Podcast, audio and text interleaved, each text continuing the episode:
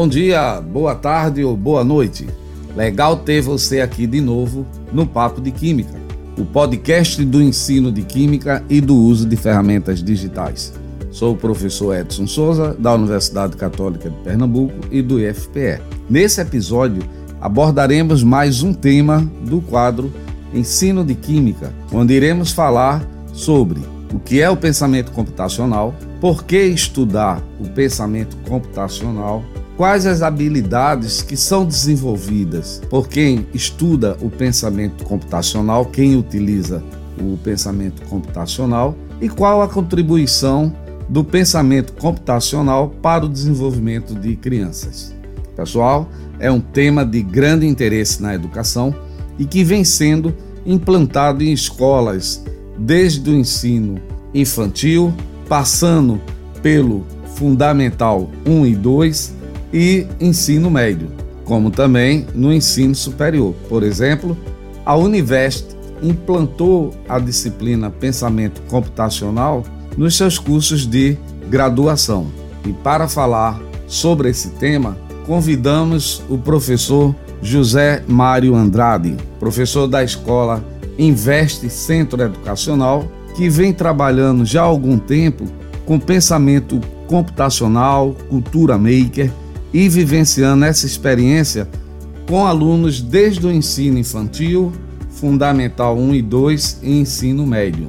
O professor José Mário, ele é técnico em manutenção e suporte em informática pelo IFPE, é aluno da licenciatura em química da Universidade Católica de Pernambuco e, através do programa Ganhe o Mundo, participou na Nova Zelândia da The Corelli School of the Art. Fez o curso de modelagem e impressão 3D e impressão é, ao corte a laser, também pelo coletivo 3D, e participou na Unicamp do desenvolvimento de atividades maker para o apoio do ensino de ciências, tecnologia, engenharia, artes e matemática. Participante também da Olimpíada Brasileira de Robótica, da Lego League e agradecemos ao professor José Mário Andrade pela aceitação e disponibilidade em participar do Papo de Química. Olá, José Mário. Bem-vindo ao Papo de Química. Olá, Edson, prazer estar aqui com você. Vamos embora. É, tema bastante importante. Fico bastante agradecido em você ter aceito né, o nosso convite. E aí eu gostaria de, de começar esse nosso bate-papo assim informal sobre esse conteúdo tão importante, realmente perguntando para você o que é o pensamento computacional. Então, o famoso pensamento computacional, onde muitas pessoas estão se perguntando aí, né? Eu acho que pelo nome, muitas a primeira coisa que vem à cabeça, eu acho que é o computador, né? Pensar como computador, será que já realmente é isso, né? Mas na verdade, o pensamento computacional, ele é e pode ser definido como estratégias de desenhar soluções, tá? De problemas em que vamos encontrar no nosso cotidiano. Mas tendo como base, né, o uso da tecnologia para facilitar esse auxílio. Então, o que é que acontece? O modo que você trabalha o pensamento computacional, você pode trabalhar em dois eixos que eu vou comentar em breve, que é a atividade plugada e as atividades desplugadas. Mas, na verdade, o pensamento computacional em países da, da Inglaterra, como a Europa, enfim, Austrália, por exemplo, eles já utilizam esse pensamento computacional como uma disciplina, mesmo, uma disciplina, uma área em que vai se utilizar é esses problemas no cotidiano dentro de sala de aula para soluções. Mas o pensamento computacional ele já está inserido no nosso cotidiano. Desde o momento em que um aluno vai resolver uma equação, vai solucionar uma questão de química, por exemplo. Então, ele tem um problema e a solução é a resolução. Então, de uma maneira mais prática, o pensamento computacional é a solução de, de problemas onde já está diretamente no nosso cotidiano. Ok, isso é muito importante.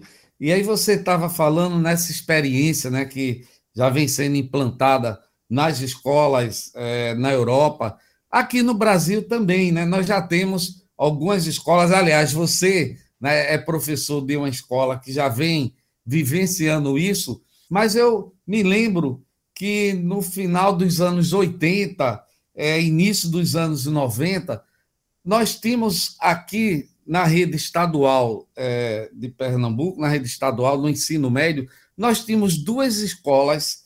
Uma era a escola Dom Bosco, ali na estrada do Arraial, e tinha uma outra lá no IPCEP, que era a escola Lauro Diniz, que essas escolas começaram a vivenciar essa experiência já no, no, no início dos anos 90, e eles tinham um laboratório de informática educativa. Eu me lembro que eu cheguei a trabalhar num grupo que dava suporte a essas duas escolas. E a gente já trabalhava né, é, com uma linguagem que existia, chamada linguagem logo, que tinha uma tartaruguinha que se movimentava, que fazia desenho, e que a linguagem logo, que foi criada por Seymour Papert, que foi quem cunhou esse termo já, nos, já há muito tempo, né, de pensamento computacional. Mas isso se perdeu ao longo do tempo, né? E está retornando agora, eu fico muito contente. Mas eu queria assim, por que estudar pensamento computacional?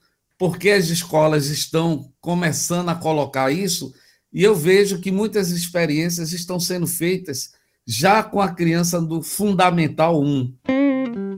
Pronto, Edson. Foi até bom esse, esse breve comentário seu. É que o pensamento computacional, por parecer um nome novo, né? Ele já está inserido, ele já começou a ser construído desde a Grécia Antiga, ou na verdade, melhor dizendo, desde a primeira invenção da primeira máquina, ou seja, do primeiro computador, da calculadora, enfim. Então, a estratégia né, para a sala de aula, essa dinâmica, essa didática, é tornar de maneira interdisciplinar o uso dessas tecnologias voltadas para melhorias do ensino. Está aí uma, uma questão que houve a revolução né, após pandemia, durante a pandemia, essa questão da inovação da tecnologia dentro de sala de aula. Né? Então, isso colaborou muito para que algumas coisas elas se acarretassem algumas mudanças. Então, o que, é que ocorre? É, dentro desse pensamento computacional na educação básica, né, aqui no Brasil já existe, um, já existe currículos digitais no perfil brasileiro,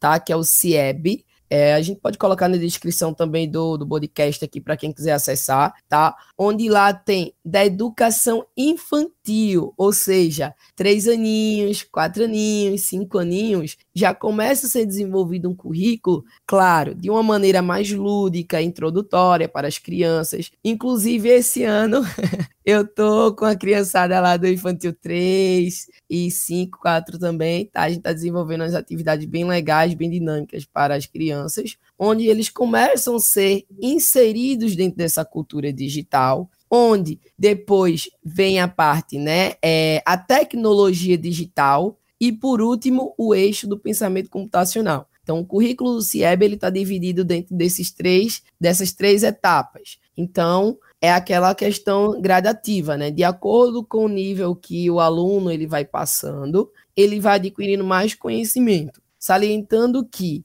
dentro desse processo, o aluno ele vai possuir três processos de ensino-aprendizado dentro do pensamento computacional em uma estrutura organizada, assim melhor dizendo. A descoberta, porque é algo novo, sempre vai haver algo novo. A missão, qual é a missão e que eu tenho de estar tá desenvolvendo, ou estar estudando, trabalhando com isso? Qual a missão do aluno dentro do processo daquela aula ali? A construção, é como eu acabei de falar, são três etapas: cultura digital, tecnologia digital e, por último, pensamento computacional. Ou seja, essa construção ela é gradativa, mas não quer dizer que ah, eu não passei pela cultura digital nem a tecnologia. Será que eu não consigo pegar a parte do pensamento computacional? Claro, só que a dinâmica ela vai ser um pouco diferente, ao contrário de quem está dentro do processo de uma construção, né? Então, o enriquecimento desse, dessas etapas vai ser totalmente diferente. Ah, ok. Isso é importante, né? Essa programação de, de aproximação do aluno em função do nível que ele se encontra, né? Mas, assim, para a gente implantar o pensamento computacional, a gente começar a praticar,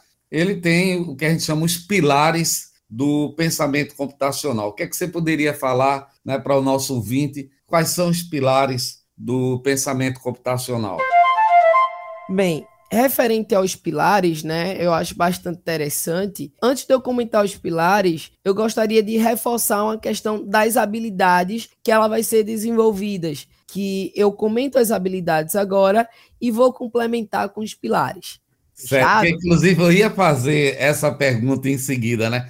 Que habilidades o aluno, né, quem estuda né, o pensamento computacional, quais são as habilidades que ele vai desenvolver? Tem problema não, pode inverter a ordem aí. Bem, as habilidades né, que ela vai ser desenvolvida são três como principais. A construção do pensamento lógico, né, o raciocínio lógico, pensamento lógico, como eu acabei de comentar, vai ser construída, ela vai ser gradativa. Além de tudo, a alfabetização digital e a autonomia. Então, eu gosto de frisar muito nessa questão da autonomia e a alfabetização digital, porque muitas vezes, é, quando as criancinhas de agora de 3, 4 anos, quando vê uma telinha, ela já vai com o dedinho na tela, né? Seja de um computador, de uma TV, ele já tem, já tem como no seu pensamento que tudo vai ser tocável, né? Tudo vai corresponder com o toque. Então, é começar a conscientizar as crianças, os jovens, tem que ter um uso dessas, dessas ferramentas, mas de uma maneira não só de diversão, não só para assistir um desenho um filme ou algo do tipo, mas que ela pode ser enriquecedora para o seu dia a dia, para os seus estudos, para todo um processo existente que é o que a gente tem agora e autonomia mesmo de mexer sem medo. Então, há tempos atrás, 10, 20 anos atrás, né, quando foi surgindo as primeiras máquinas, as pessoas tinham medo de mexer. Ainda existem algumas pessoas que eu escuto, eu fico agoniado quando eu escuto, não, não vou mexer não para não desprogramar. Mexa, não tem problema se desprogramar não, conserta. É quebrar aquele medo de ter contato com a máquina. Então, daqui a 10 anos, se existir pessoas que têm medo de máquina, vai ser complicado, porque a tecnologia ela está cada dia inserida no nosso cotidiano. Aí agora entro nos pilares para ficar ainda mais amarrado, certo? Que são os quatro pilares como base e princípio do pensamento computacional de uma maneira geral. Entra a abstração. O que seria abstração? O que a gente tem como abstração? Eu costumo dizer que a abstração, de uma maneira geral, eu poderia citar como exemplo o visual. Eu tenho que analisar. Peraí, eu vou fazer o quê, para quê, como e por onde. Então, eu geralmente gosto muito de utilizar no primeiro dia o exemplo do lixo. O lixo é um problema complexo, principalmente no nosso estado de Pernambuco, né? E quando se fala de centros urbanos, a gente tem um problema. Note que é um problema complexo, não é um problema simples de resolver. Ah, é simples, é só todo mundo jogar o lixo na lixeira. Se fosse simples, a gente não estaria com esse problema ainda, né? Então, vejam, quais seriam os elementos que poderiam me ajudar a solucionar esse problema? Então, eu começo a analisar elementos cruciais que possam me ajudar nessa solução. Aí eu venho, por exemplo, com a decomposição. Então, decomposição já vem de decompor mesmo. Então, complementando aquele problema do lixo que eu acabei de citar, o lixo é um problema complexo. Então, eu preciso dividir ele em etapas. Vamos dividir em etapas? Vamos tentar solucionar uma parte, já que a gente tem um problema grande. Então, eu tenho um problema que é o lixo. Eu preciso desenvolver. Peraí, isso aqui dá para resolver essa área aqui agora não, então eu vou para a área mais simples. Note que eu já estou dividindo aquele grande problema em etapas. Eu tenho um grande problema que é o lixo, estou decompondo. Na medida que eu estou decompondo, eu já estou analisando esses elementos que está dentro da abstração, onde eu venho em outro pilar, por exemplo, que é o reconhecimento de padrões. Então, o que seria esse reconhecimento de padrões? É de fato você reconhecer esse problema, né? Você, você dividiu as etapas em blocos, o problema do lixo. Você fez uma análise, só que agora você precisa reconhecer de fato como você vai fazer as intervenções naquelas etapas. E o algoritmo né, de uma maneira geral, seria a programação, mas de uma maneira técnica também falando, né, seria a solução. Então, note que você tem um problema, você dividiu em etapas, você reconheceu etapas principais para serem iniciadas ou serem desenvolvidas, você foi analisando detalhadamente cada etapa e por último tu traz uma solução que dentro da tecnologia o algoritmo, né, a programação, ela é a solução de todo o seu projeto, de toda a sua dinâmica aí de como você deseja trabalhar.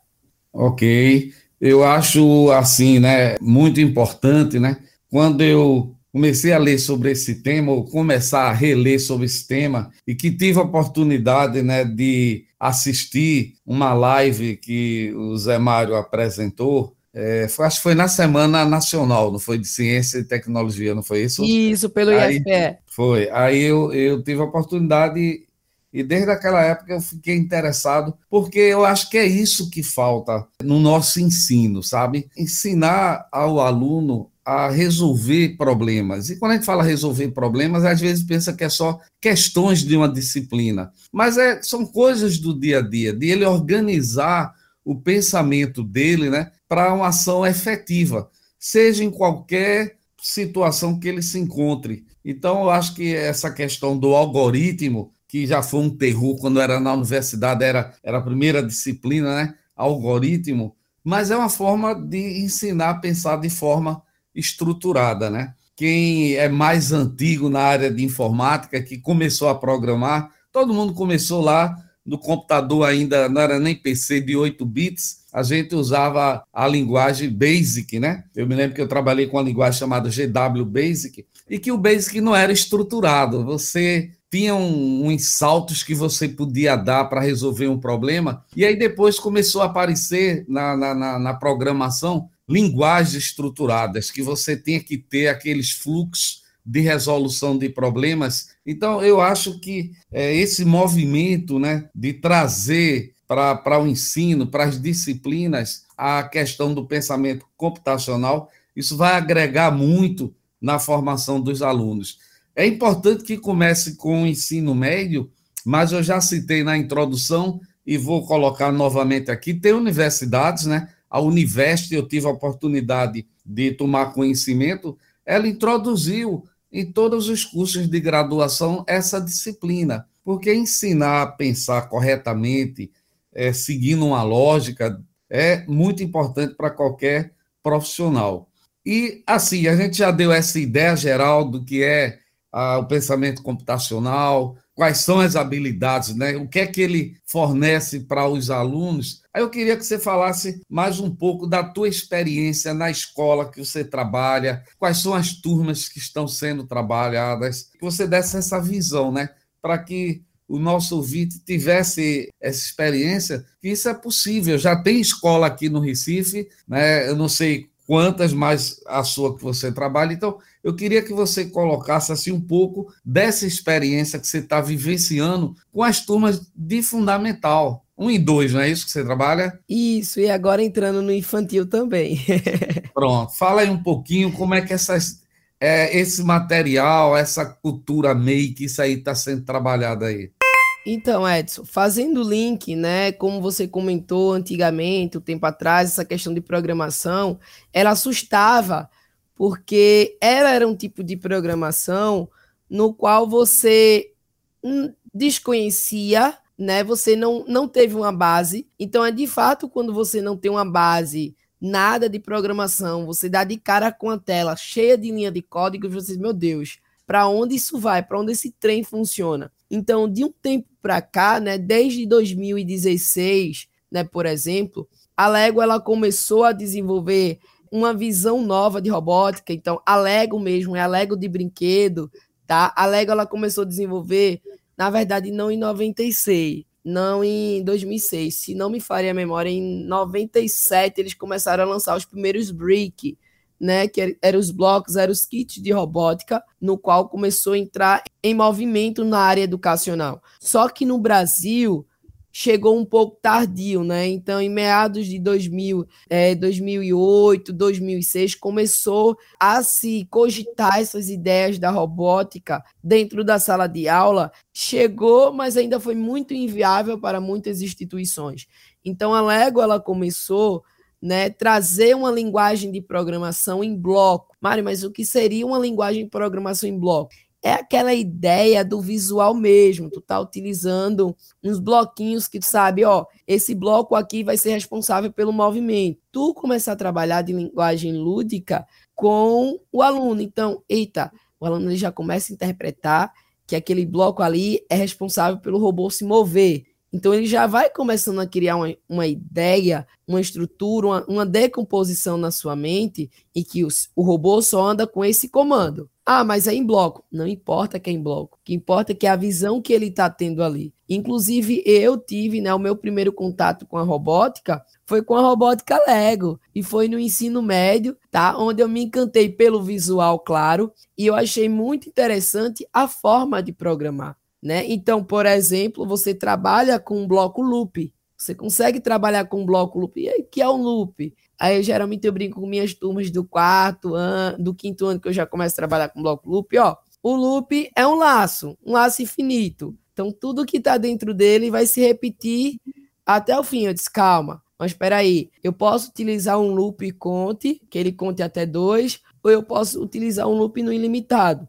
Então, vejam, quando você vai tendo esses contatos, eles começam a ver que o projeto não vai ter fim quando está utilizando um bloco loop no ilimitado, você vai despertando essa questão né, do raciocínio lógico. Então, o aluno ele já começa a desvendar né, os mitos sobre a máquina. Então, bato muito na tecla com eles, tá? Fazendo o link agora do Fundamental 1, Fundamental 2. Eu sempre digo, a máquina, ela não é para dominar o homem. Se a máquina está dominando o homem, alguma coisa errada está acontecendo. Por quê? A máquina né? No caso, máquinas, as máquinas programáveis, elas são robôs. Então, o robô, ele não consegue ter autonomia de definir o que ele quer e o que ele não pode, a não ser que você programou. Um robô sem programação é uma folha em branco, ele não sabe de nada. O robô só faz o que você vai programar. Agora, se você programa um robô para dar 10 pulos, ele vai dar 10 pulos. Então, ele te obedece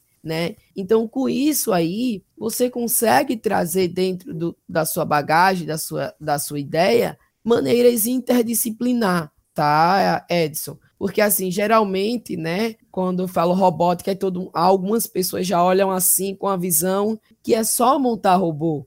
Então, eu quebro muito esse tabu dos alunos na sala, que eu digo, olha, robótica não é só programar robô, tá? É um conjunto de coisas. Até porque, né, quando você vê, eu acho que na, na prefeitura, né, nas escolas municipais, eu sei que tem uns laboratórios de robótica. Então, quando se faz a propaganda né, do uso da robótica, aí sempre aparece lá aquele robozinho, etc. tal, como se fosse algo meio mágico, né? Mas é muito importante mostrar o que é realmente que, que se faz com o robô, que é, na verdade, o controle do homem. Então, as, as principais ferramentas que vocês é, usam, não é? Você falou no Lego, é, uma vez a gente conversando, mas eu acho que já é o pessoal mais avançado do Fundamental 2, o Arduino, é, de games. Como é que, é, que ferramentas são trabalhadas de acordo com o nível da turma?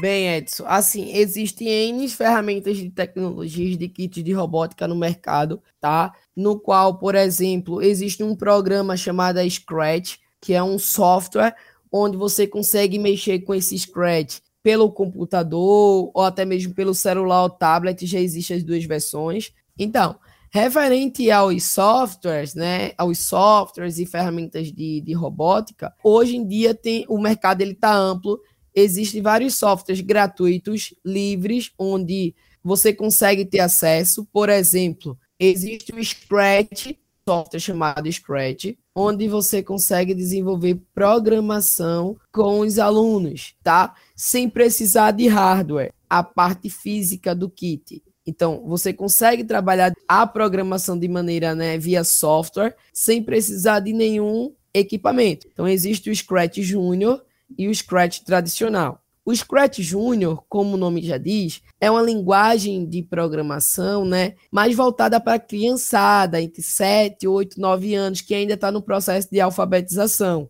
que é a ideia dos blocos ainda mais lúdico. Bloquinho com setinha para a esquerda, para a direita, pula, bloquinho de som. É aquela coisa bem mais lúdica para a criançada. Então, geralmente, eu trabalho com primeiro, segundo e terceiro ano utilizando esse Scratch, onde dentro do próprio Scratch, o aluno ele pode desenvolver uma programação numa aula, né, uma atividade como uma aula, e desenvolver um joguinho. Joguinho para o bonequinho andar no labirinto, desenhar. Inclusive, é uma das atividades que eu pretendo já esse ano ativar, né, dessa criação desses jogos programáveis com a minha turma de terceiro ano do, do Fundamental 1, né, porque eles já tiveram, já estão há um ano trabalhando comigo com Scratch. Mas é aquela coisa, é gradativo. Quando uma turma ela já já está com a base, já conheceu o software, aí você consegue ir avançando, né? Também eu trabalho com uma ferramenta chamada é, Bit, tá? O Microbit, eu chamo que ele é o filho do Arduino. Então, ele é, ele é, ele é bem parecido com o Arduino. Então, você consegue pôr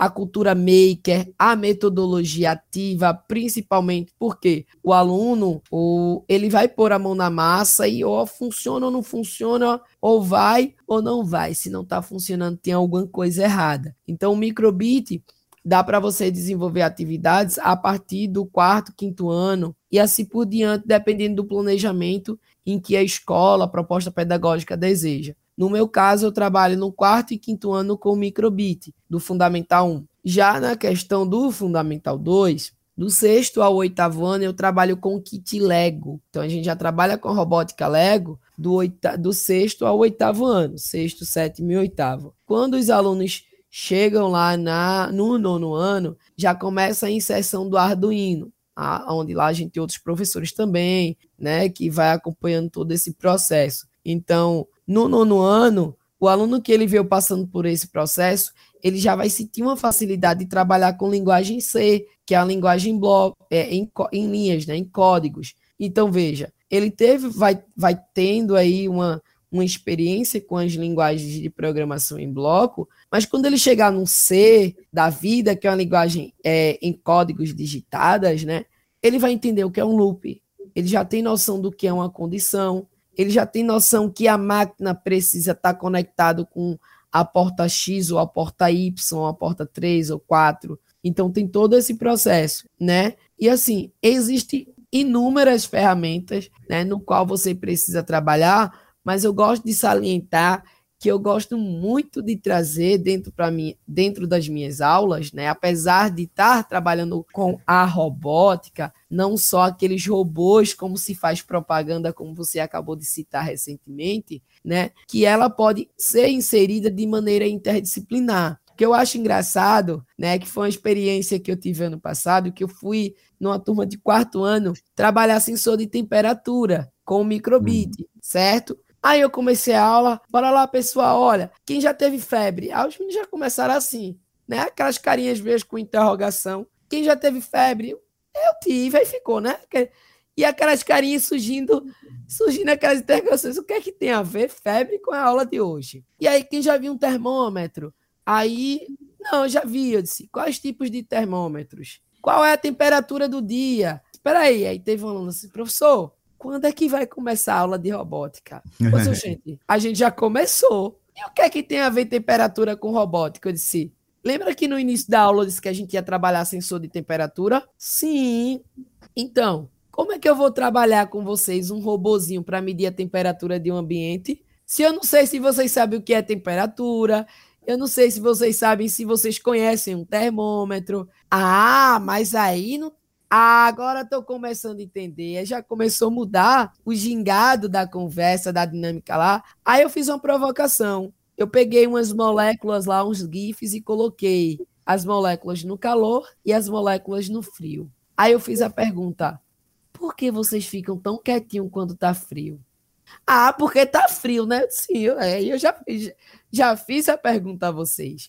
Aí, na hora, eu, eu consegui levar uma visão para eles né, das moléculas sendo agitadas, as moléculas agitadas no corpo no calor, E ela no frio, como é que fica? Eles começaram a já ter noção que as moléculas já estão no corpo, você consegue fazer uns links. Claro que não de uma forma complexa. Você vai trabalhar de acordo com o nível da turma.